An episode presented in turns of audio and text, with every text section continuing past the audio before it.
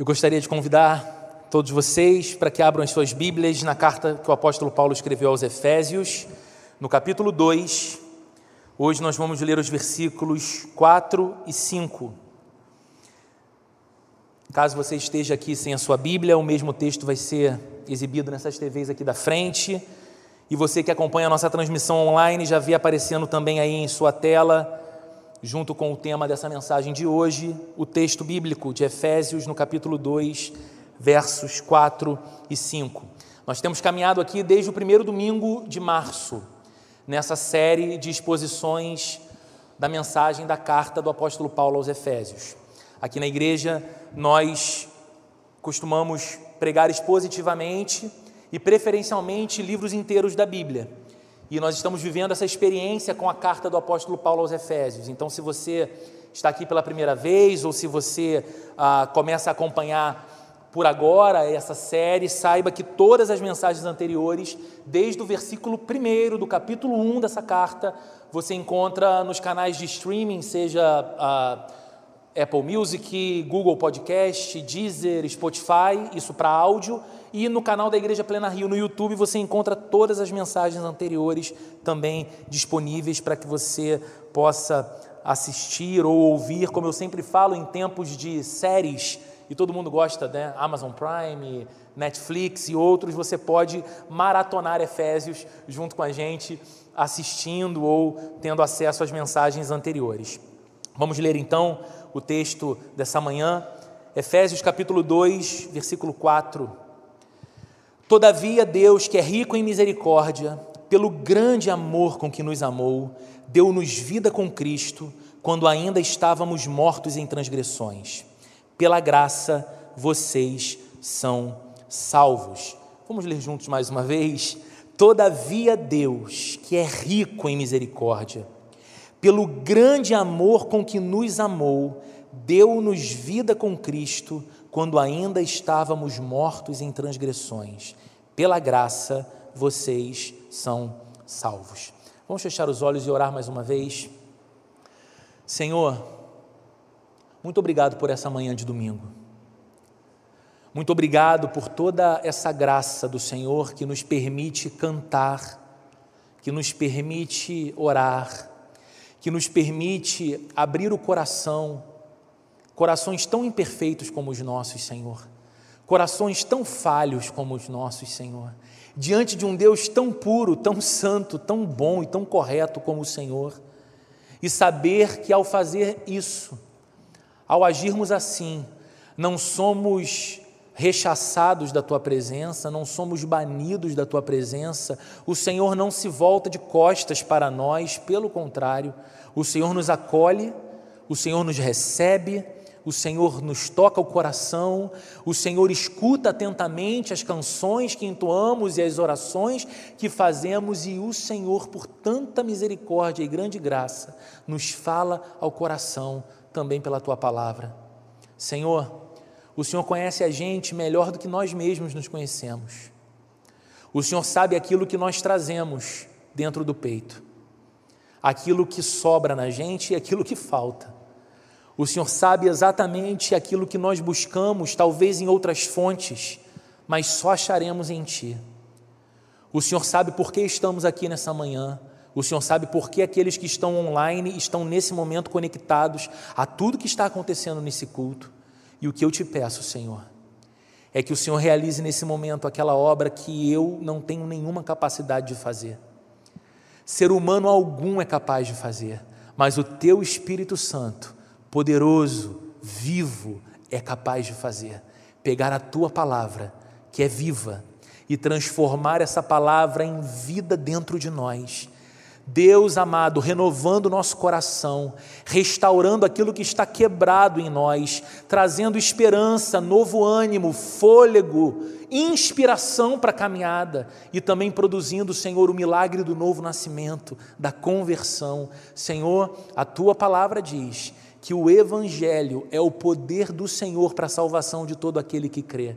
E a própria fé não vem de nós, é dom de Deus. O que eu te peço é que nessa manhã o Senhor derrame sobre esse lugar e sobre a vida de todos e todas acompanhando esse culto conosco, aqui ou remotamente. O Senhor derrame o dom da fé e a graça que salva e edifica o teu povo, em nome de Jesus. Amém e amém. Eu queria te fazer uma pergunta. O que é capaz de cativar o seu coração? Quem exerce fascínio no teu coração? Ou que tipo de coisa exerce fascínio no seu coração a ponto de capturar você, capturar suas emoções, capturar os seus sentidos?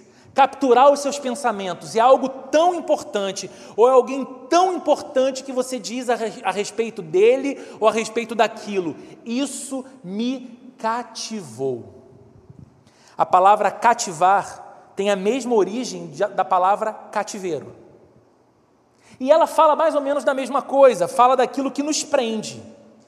Só que quando a gente pensa em cativeiro, a gente pensa em algo ruim, não é? que você foi colocado contra a sua vontade num cativeiro, algo que te humilha, algo que te diminui, algo que te impõe medo. Mas quando algo cativa a gente, é como se o nosso coração fosse voluntariamente colocado nesse cativeiro bom, de bons sentimentos, de amor, de afeto. Tem um trecho num livro que eu amo, e é um clássico, um monte de crianças, adolescentes e alguns adultos já leram, que é O Pequeno Príncipe. Não sei quem aqui já teve oportunidade de ler. Ah, e tem um trecho nesse livro, lá no capítulo 21, que nos ajuda a entender a dinâmica do que é ser cativado. É um diálogo entre o menino, personagem principal do livro, e a raposa. E o menino chama a raposa para brincar com ele. Não sei se você lembra dessa passagem. Ele vai lá e chama a raposa para brincar com ele, mas a raposa diz que não pode aceitar o convite do menino porque ainda não foi cativada. E o menino pergunta: Mas o que é cativar?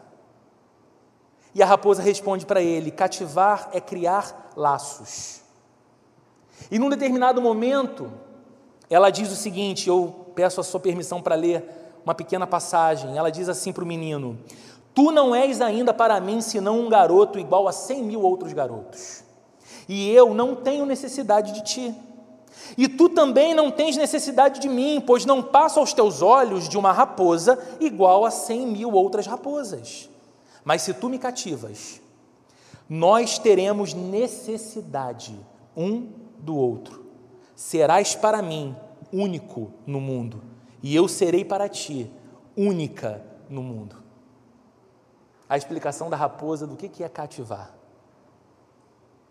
É quando alguém se torna único no mundo todo. E eu queria te perguntar: por que, que você é um cristão? Caso se considere um cristão, por que você é cristão? Você foi cativado por Jesus?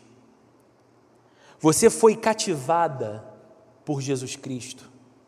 Vivendo numa cultura tão narcisista como a nossa, onde cada vez mais somos apaixonados pela nossa própria imagem, valorizamos a nossa própria imagem, projetamos a nossa própria imagem, algo mais encantador do que o reflexo que você vê no seu espelho, cativou você?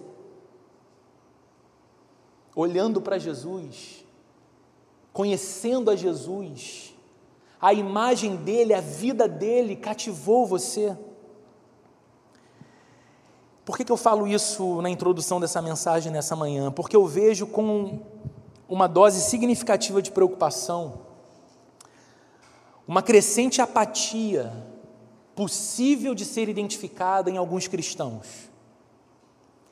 Muitas vezes é o nosso próprio coração que parece ter perdido o encanto com Deus.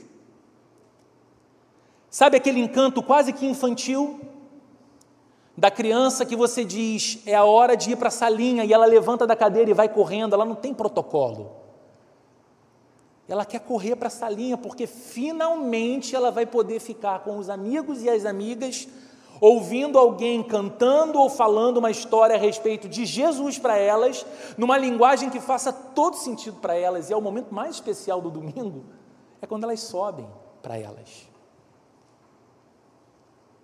Muitas vezes parece que o nosso coração perdeu esse encanto com Deus, essa ansiedade boa por estar na Sua presença, essa expectativa de ser renovado com um vislumbre da glória dEle.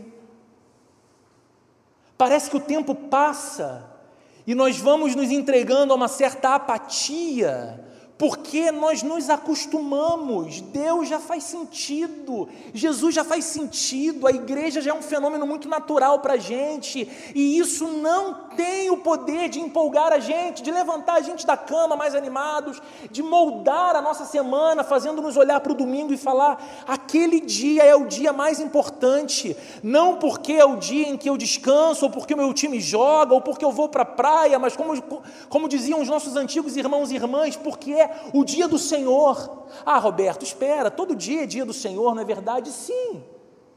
Mas a própria Bíblia nos, nos orienta a dedicar um dia em que o nosso coração evite qualquer outra prioridade, trabalho, lazer, que não seja o encontro e a comunhão com o Senhor. Parece que nós paramos de olhar para aquilo que de fato nos cativou o coração quando encontramos Jesus. Parece que nós paramos de olhar para aquilo que cativou o nosso coração e despertou o nosso desejo por conhecer mais a Deus, refletir a vida de Jesus, ter comunhão com o Espírito Santo. E Roberto, o que é isso? O que é isso que teve o poder ou tem o poder de cativar o meu coração diante de Jesus? O grande amor dele. O grande amor com o qual nós fomos amados. E a gente pensa cada vez menos nisso.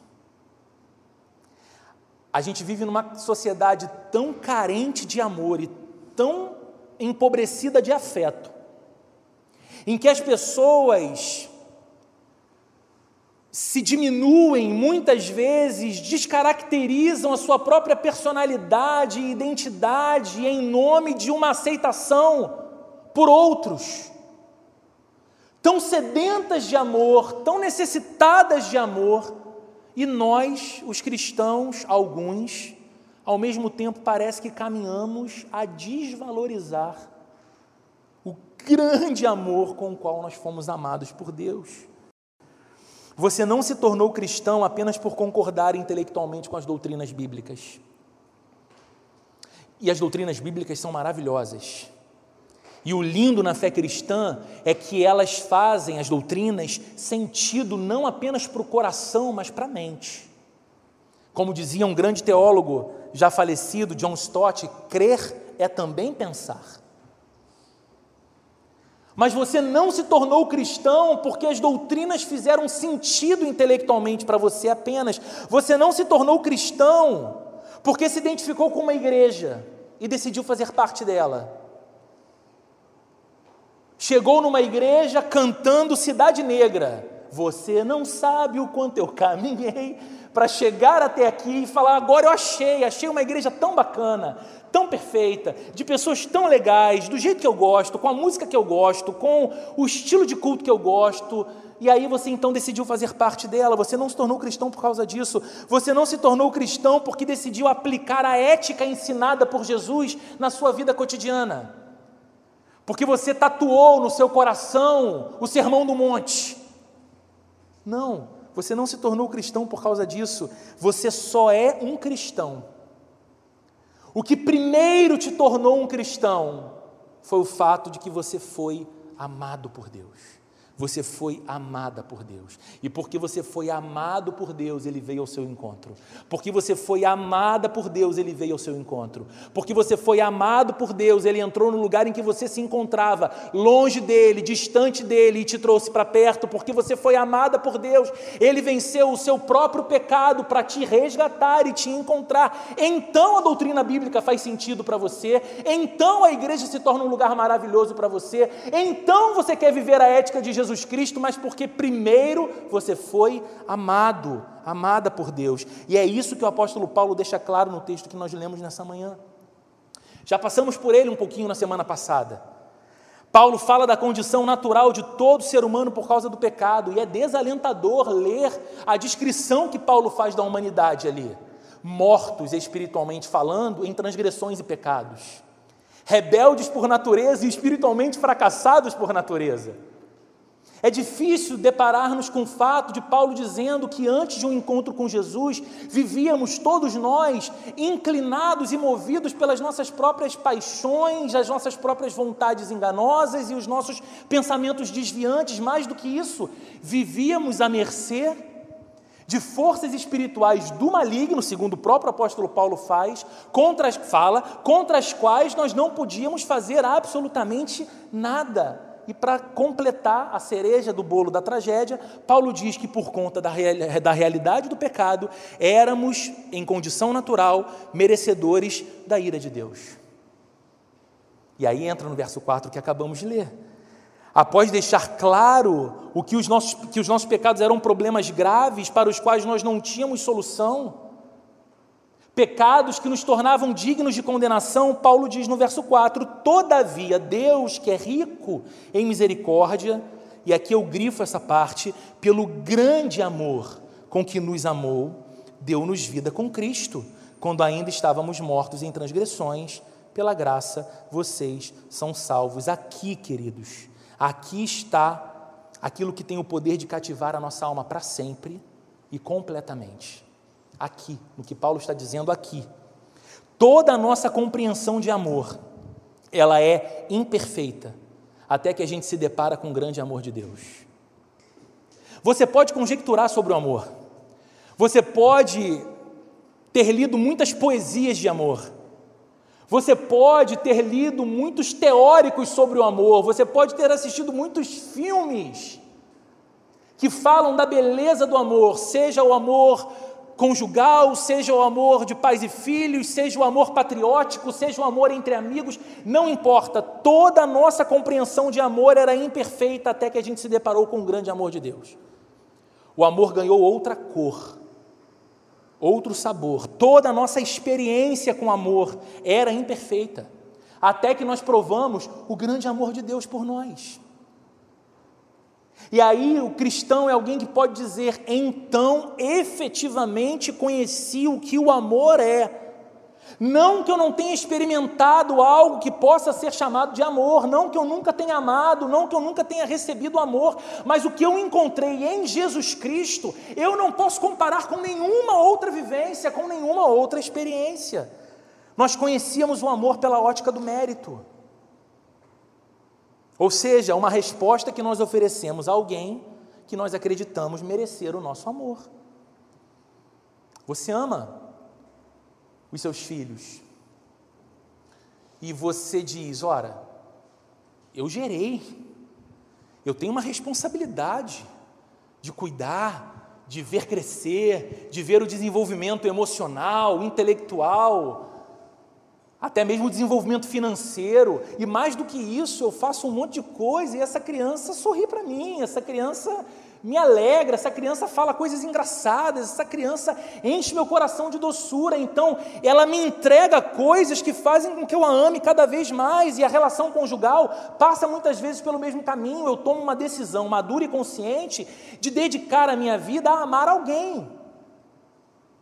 Mas como ninguém nasceu com a vocação para sofrer prazerosamente, nós entramos no relacionamento conjugal com expectativas não apenas de oferecer amor, de oferecer atos de amor, mas também de receber amor. Não é verdade? Então a gente conhece o amor muito nessa via, a via do merecimento, a via do mérito, uma resposta que nós esperamos que alguém dê para nós porque nós acreditamos que merecemos aquele amor. Mas olha para o Evangelho. Olha para o Evangelho, olha para o que a Bíblia está dizendo. Não havia absolutamente nada em nós que despertasse o afeto de Deus. Não havia nada em ser humano algum que fizesse Deus dar uma espiadinha do alto de seu trono, dizendo: Uau, aquele ali efetivamente é diferente dos demais seres humanos. Aquela mulher que eu criei é dotada dos mais puros sentimentos. Nenhum pensamento dela é um pensamento errado. Nenhum desejo que visita o coração dela é impuro. Nenhuma atitude dela é condenável. Eu errei. Ela não tinha que ser ser humano. Ela tinha que ser anjo, inclusive. Não. A Bíblia diz que todos pecaram. A Bíblia diz que todos pecaram e a uma se desviaram do Senhor e não há quem o busque, não há quem busque o bem. Eu sei que isso é um golpe muitas vezes no nosso orgulho e nessa nossa paixão pela nossa própria autoimagem, mas se você for honesto, se você for honesta e se você tem espelho, não apenas para contemplar o seu a sua estrutura física, mas um espelho moral, você precisa reconhecer que nem sempre a sua postura de condenar aquilo que é claramente imoral e condenável no outro vem de alguém absolutamente livre de tropeços. Você sabe que pensamentos te visitam, você sabe que sentimentos habitam teu coração, você sabe que coisas você já viu, que coisas você já fez e ninguém viu, mas você lembra delas. A Bíblia diz, o Evangelho diz que não havia absolutamente nada em nós que despertasse então um afeto de Deus, pelo contrário, nós éramos merecedores do desprezo divino. Ah, por que, Roberto, é assim? Porque é exatamente assim que você faz nas suas relações. Você sabe de alguém que vive a te desprezar, vive a desejar o seu mal, não se importa com o que você sente, não se importa com o que você sabe, não se importa com o que você tem. Despreza você.com.br. E você faz o quê? Corre atrás daquela pessoa para amar? Corre atrás daquela pessoa para fazer o bem para ela?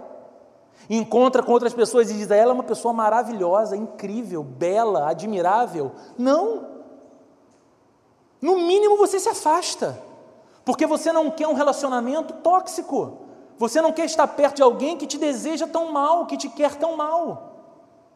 Agora imagine a nossa relação com Deus, criados por Ele, vivendo num mundo criado por Ele respirando nesse exato momento um oxigênio que é pura obra da misericórdia dele, tendo um organismo funcionando corretamente, podendo pensar aquilo que está sendo falado, tendo habilidade motora, podendo se ocupar inteiramente do momento em que você está, entre aspas, sendo senhor da situação, tendo total domínio das suas emoções e do seu movimento no corpo.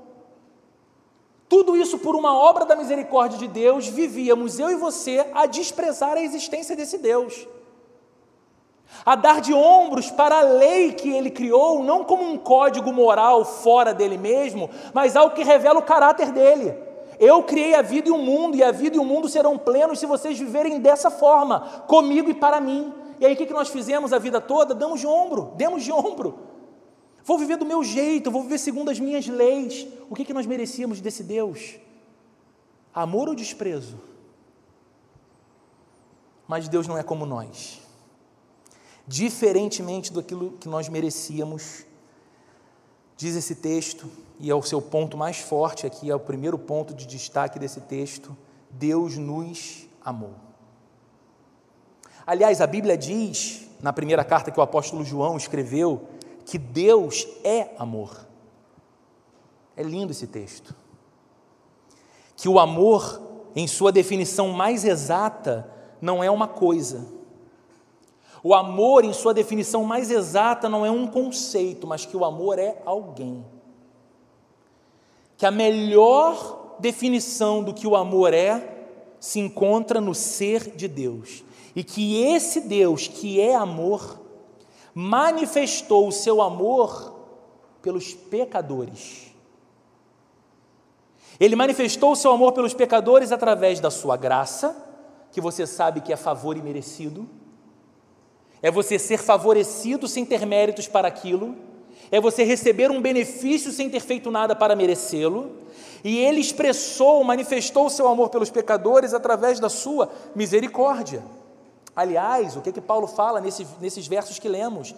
Deus, que é rico em misericórdia, por causa do grande amor com que nos, nos amou, deu-nos vida com Cristo. Lá no final ele diz: pela graça vocês são salvos. Graça e misericórdia, como aquilo que manifesta, as coisas que manifestam o amor de Deus por nós. E esse grande amor, é esse grande amor, o que cativa o coração da gente e não carece de nenhum complemento. Ele não precisa ser completado por mais nada. Nós estávamos condenados, é o que diz a Bíblia, mas recebemos perdão. Nós estávamos escravizados numa vida longe de Deus e impossibilitados de irmos para Deus sem que Ele fosse até nós primeiro, e recebemos liberdade. Nós estávamos perdidos e fomos encontrados. Nós não apenas estávamos perdidos no sentido mais escatológico da ideia, ou seja, nós estávamos, porque éramos condenáveis, suscetíveis à perdição eterna. Não apenas isso, existencialmente a gente estava perdido, batendo cabeça na vida, tomando decisão tola o tempo todo, mas nós fomos encontrados. A luz de Deus brilhou forte em nós. Nós estávamos quebrados, mas fomos restaurados. Nós estávamos vazios, mas fomos preenchidos.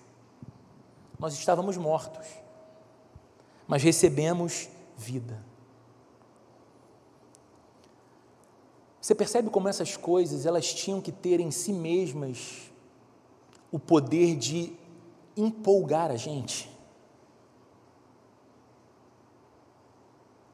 Como essas coisas tinham que ter o poder de arrancar de nós as mais sinceras expressões de louvor a Deus. Porque nós não recebemos aquilo que merecíamos. porque nós não caímos na asneira de cantar o que aquela equivocada música de alguns anos atrás ensinava muitas pessoas nas igrejas a cantarem para Deus em louvor: restitui, eu quero de volta o que é meu cantando tolamente, sem entender que se elas tivessem de volta aquilo que era delas, elas só poderiam esperar de Deus condenação e abandono, não amor, graça e misericórdia. Ainda bem que Deus não nos deu aquilo que os nossos méritos pediam. E o canal através do qual toda essa graça e misericórdia chegaram até nós, até você e até mim, foi o sacrifício que Jesus ofereceu com a sua própria vida naquela cruz. Qual é a prova do amor de Deus por mim? A cruz. Qual é a prova de Deus de que a sua graça é real e que a sua misericórdia é grande comigo? A cruz onde Jesus Cristo foi pendurado. Foi ali, no Calvário, que Deus demonstrou o seu repúdio pelo pecado e o seu amor pelos pecadores. Foi na cruz do Calvário que Deus revelou à humanidade, de fato, quão graves são os nossos pecados e quão dignos de condenação são os nossos pecados.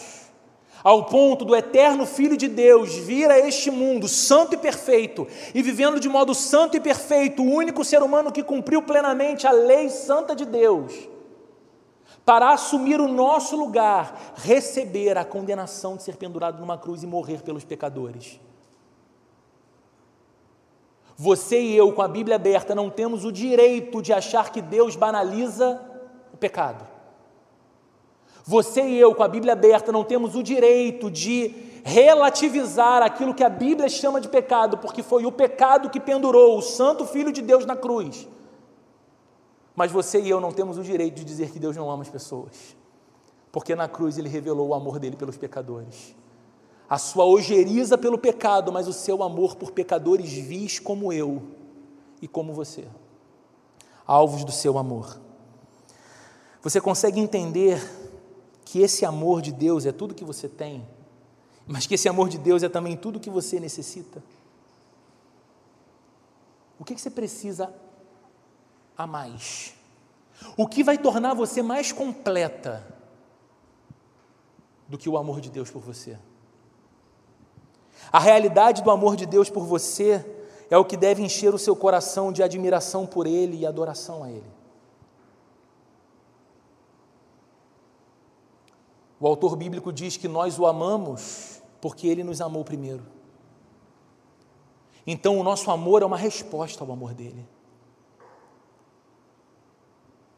Quando você olha para o seu coração, você vê seu coração sendo assim, preenchido de admiração por Deus, de admiração por Cristo, de desejo, você se surpreende tendo desejo no meio da sua semana de adorar a Jesus.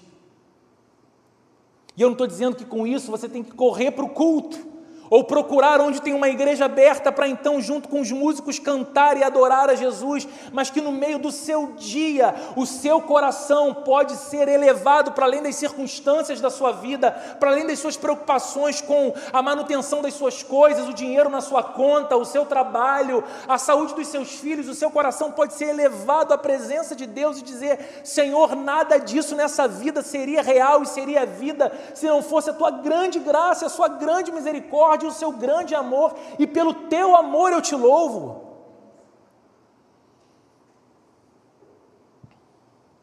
Ah, Roberto, isso é coisa de pentecostal e eu não sou pentecostal, isso é coisa de gente mais aquecida e eu sou mais tradicional. Não, isso é coisa de crente.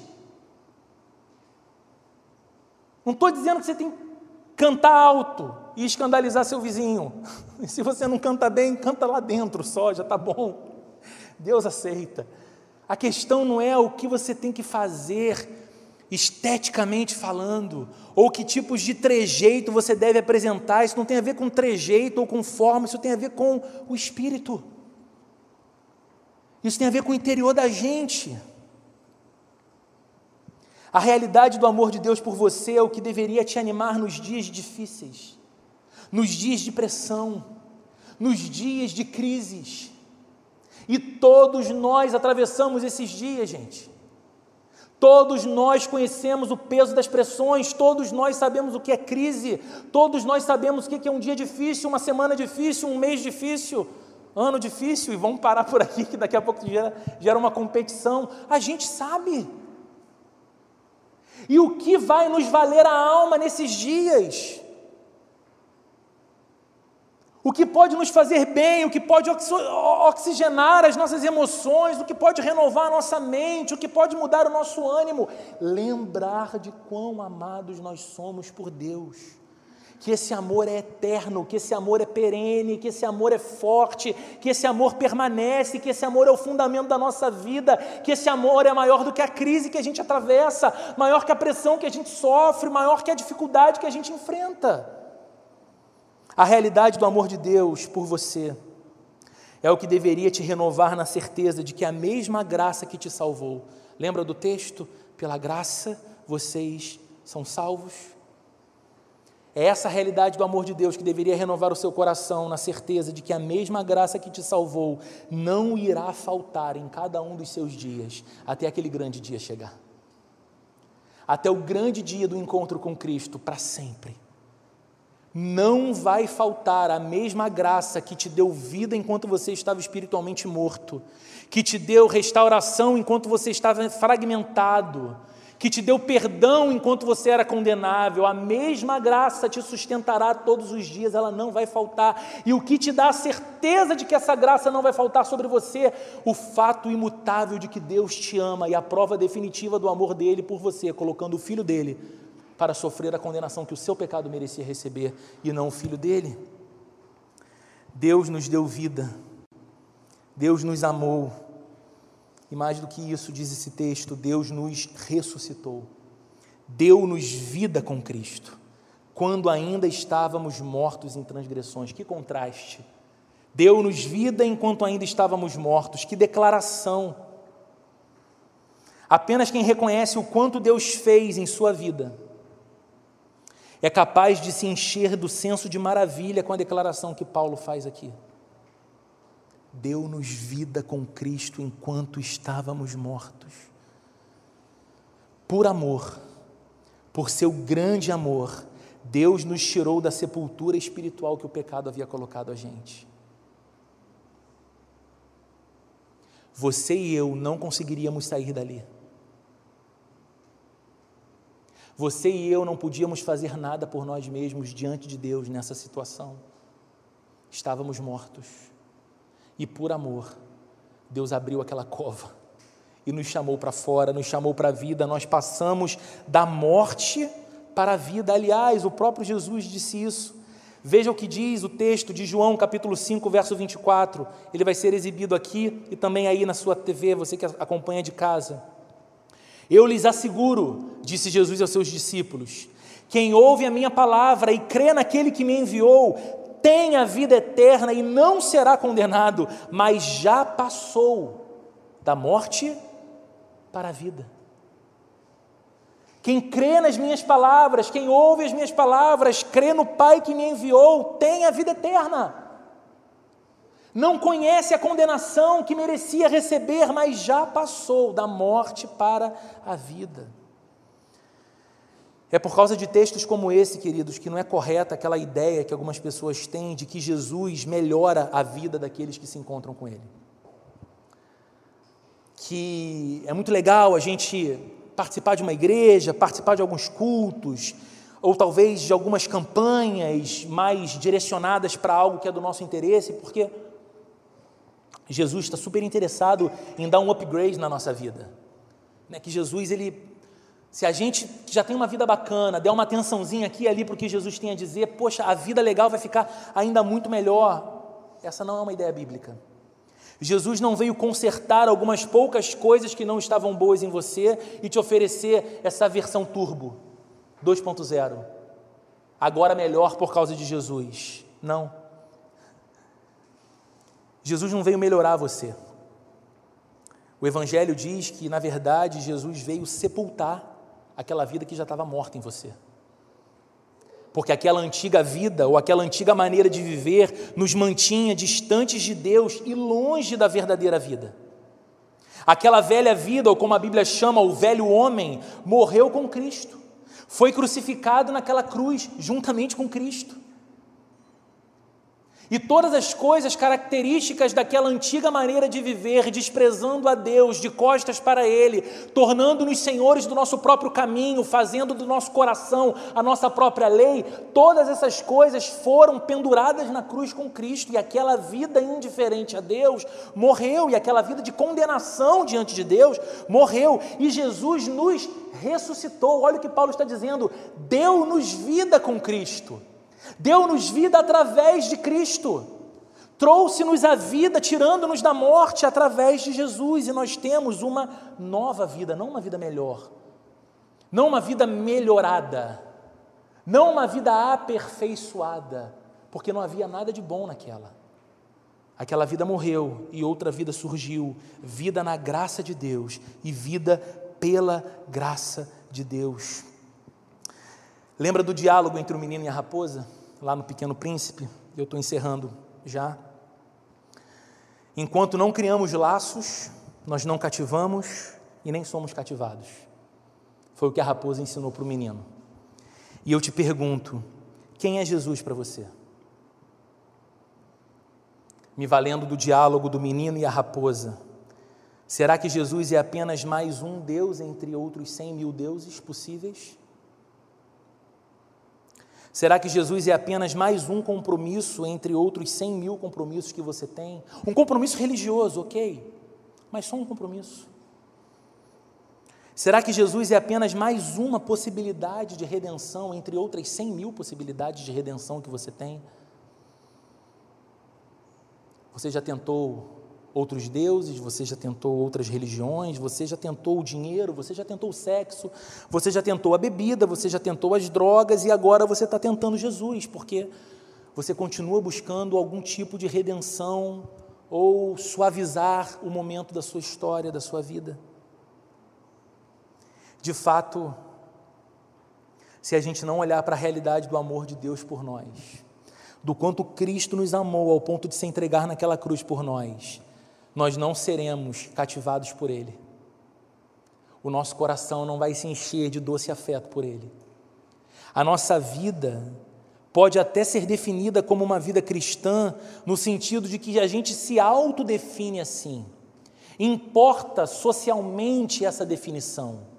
Estatisticamente você é contado como um cristão ou como uma cristã, mas dentro do teu peito, isso não faz nenhuma real diferença porque Jesus é mais alguma coisa entre outras cem mil que disputam o seu afeto.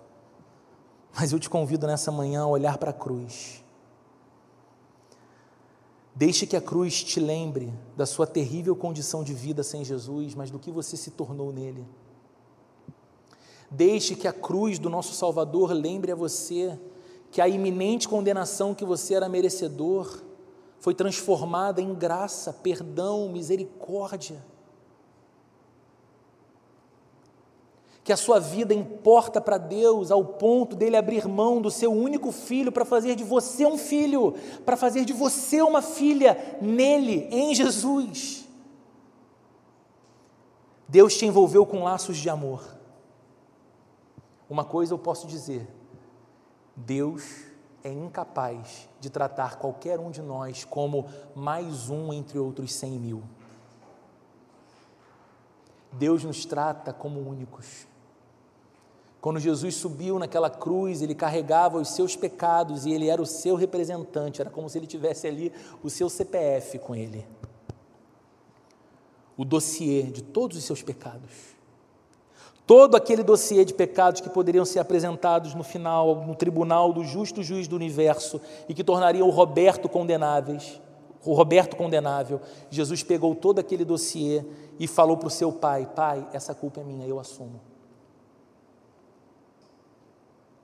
Todos os pecados do Roberto, Pai, pune em mim. E todos os meus méritos, e toda a minha virtude, e toda a minha santidade oferece a Ele. Vista Ele com as minhas roupas para que ele seja para sempre meu. Como ele disse em João capítulo 17: para que onde eu esteja, estejam também aqueles que tu me deste, Pai. Olhe para a cruz. Deus te envolveu com laços de amor, não te tratando como mais um, mas como único no mundo inteiro. Foi por você que Jesus veio ao mundo. O mistério da encarnação. Foi por você que ele assumiu a sua condenação, a sua culpa. Foi por você que ele morreu naquela cruz e foi por você que ele ressuscitou ao terceiro dia para te oferecer uma nova vida. Então, se Jesus não é o maior desejo do seu coração, ore para que isso se torne uma verdade em sua vida. Você é sincero, você é sincera. Você não está aqui para dizer aquilo que eu quero ouvir, você não tem nenhum compromisso de fazer isso. Mas responda no seu próprio coração essa pergunta. Jesus, ele é o grande desejo da minha alma. Jesus é o que eu mais quero. É por Jesus que eu mais espero. É a presença de Jesus ou a comunhão com Jesus que eu mais anelo. É conhecer Jesus o que eu mais quero e é refletir Jesus o que eu mais anseio. E se a resposta para essa pergunta for não, Apenas ore pedindo para que, pelo Espírito Santo, isso comece a se tornar uma verdade para você, porque quanto mais ciente do grande amor de Deus, isso eu posso te garantir, mais completo você será. Mais completa você será. Quanto mais ciente do amor de Deus por você, mais forte você vai se sentir na vida. Essa vida que desafia as nossas fibras as nossas estruturas emocionais, você vai se sentir mais forte quanto mais consciente for do grande amor de Deus por você. Quanto mais ciente do amor de Deus por você, menos carente você vai se sentir. Menos carência de relacionamento. Essa necessidade de passar por tantas experiências e em tantas mãos e com tantas vivências e continuar vazia, continuar vazio. O amor de Jesus vai completar você, preencher você. Essa carência por admiração, essa necessidade de ser aceito no seu grupo, isso vai acabar porque você foi aceito por aquele único que poderia jamais te aceitar e decidiu te amar e te aceitar. Quanto mais ciente do amor de Deus, mais intensa será a sua adoração e mais intenso será o seu desejo de queimar até o fim o pavio da sua vida para a glória de Jesus. Sabe, gente, eu, eu gosto muito dessa imagem do pavio da vela se consumindo para pensar na vida. Você pode achar uma coisa um pouco mórbida, mas eu acho que aquilo ali representa bem a vida. Aquilo vai queimando, a vela vai diminuindo até que aquilo se apague. E eu digo a vocês, como eu falei na semana passada, o que eu prego para vocês eu preciso pregar primeiro para mim. E o que eu escrevi aqui e li para vocês nesse final é aquilo que eu escrevi pensando no meu próprio coração, e essa é a minha oração. Eu quero queimar até o final o pavio dessa vida que é tão breve, tão dura e tão incerta, para conhecer a Deus, para fazê-lo conhecido e para viver para a glória dele. Porque nada nessa vida é mais digno do que ele, do que isso. Quanto mais nele eu estiver, mais plena minha vida é. Quanto mais longe dele eu estou, mais perdida minha vida fica. Então, que nessa manhã você deixe o seu coração ser renovado e, quem sabe, cativado de novo pela singularidade do amor de Deus. Amor que é por você. Amor que te chama a amar a Ele como resposta. E diante do que Ele foi capaz de fazer por você, não há nada que Ele te peça que seja pesado demais. Ele pode pedir a sua vida, Ele pode pedir o seu coração, porque Ele deu a vida dele pela sua vida. Vamos orar? Senhor, obrigado por essa manhã de domingo. Obrigado pelo teu amor maravilhoso. Teu amor que nos alcançou, o teu amor que cativou o nosso coração, o teu amor que encheu a nossa vida de alegria, de esperança, de paz. Obrigado, Senhor, porque quando encontramos a Ti, a nossa carência existencial chegou ao fim. Porque no Senhor nós encontramos aquilo que nos faz completos. E a partir do Senhor, todas as nossas outras experiências na vida se tornam mais belas, mais orientadas, mais bem aproveitadas, porque o Senhor nos ensina a sermos homens, mulheres, maridos, esposas, pais, filhos, amigos, cidadãos. O Senhor nos ensina. Porque antes de cada uma dessas coisas, somos amados de Deus por Cristo, chamados ao discipulado com Jesus e temos o desejo de seguir após o Senhor, porque algo maior do que o reflexo da nossa imagem no espelho cativou o nosso coração. Cristo pendurado numa cruz, morrendo pelos nossos pecados, derramando sangue precioso para perdão dos nossos pecados e para nossa justificação, e ressuscitando ao terceiro dia, nos chamando a uma nova vida. Isso, Senhor, nos cativou, isso, Senhor, nos conquistou. E nós queremos te pedir, Senhor, que o Senhor nos livre da apatia.